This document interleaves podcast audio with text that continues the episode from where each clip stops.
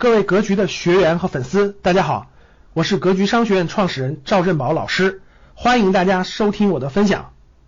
我想问问大家，当资产带来的收益远远大于劳动带来的收益的时候，你觉得到底是好还是坏呢？最近这些年，大家发现没发现有一个很大的变化？过去很多普通人都发现一个特征：我辛辛苦苦工作十年、二十年。都不如邻居家老王买了一套房。过了这么多年之后，六千块钱一平的房子涨到了三万，房子升值几百万。我辛辛苦苦工作二十年，每个月收入甭管是几千块钱，最后攒的钱都不如人家的一个卫生间值钱。这样的这种暗示，这样的这种思潮的涌动，出现了一种比较严重的一个社会现象，就是大家都在讨论我花钱去投资什么，对吧？资产的升值。房子的升值、股票的升值、基金的升值，远远大于我劳动的升值。这时候社会就会出现一种情况，人们就会迷茫，找不到自我。为什么呢？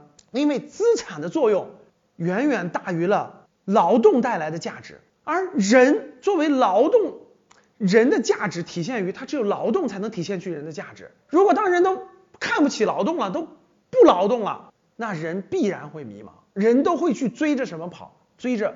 资本跑，什么能够带来给我带来更高的收益？什么能够给我带来这种不用劳动都能带来更多的收益？大家想想，人都不劳动了，人会产生什么样的想法？什么样的焦虑？什么样的迷茫？会带来什么样的社会现象和社会思潮？所以这种情况如果愈演愈烈的话，普遍的这种找不到自我，找不到人到底应该干什么？所以我记得我讲课的时候经常提过一点，我说四十五岁以前。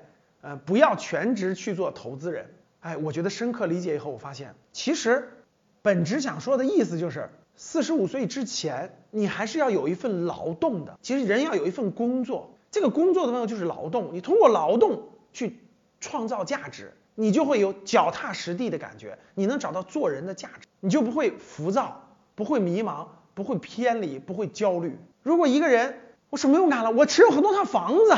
我有很多基金，我有很多股票的升值，我不用劳动了。如果这样的话，大家想一想，他每天会想什么？他还能找到脚踏实地的感觉吗？他还能找到做人的真正的价值在哪儿吗？不会了。为什么？因为劳动是辛苦的一件事情，劳动本身不产生快乐，是劳动通过劳动创造了价值。那人如果把劳动都放弃了，只有一个东西能待着，叫什么？享乐。举个例子，打网络游戏；举个例子，看一些无聊的电视剧。啊，等等啊，吃喝玩乐，所以人不能放弃劳动，在资产获得的收益大到一定程度的时候，一定要通过某种方式做调节，比如说资产利得税，只有这样才能真正扭转这种风气，才能让人们尊重劳动，以劳动获得第一收入，有合理的、合理范围的财产性收入。所以大家不要投入到全民炒房、全民炒基、全民炒股当中，想获得。幻想当中的暴利，这其实是不现实的，也会走入歧途。你是如何理解的呢？感谢大家的收听，本期就到这里。想互动交流学习，请加微信二八幺四七八三幺三二二八幺四七八三幺三二，欢迎订阅收藏，咱们下期再见。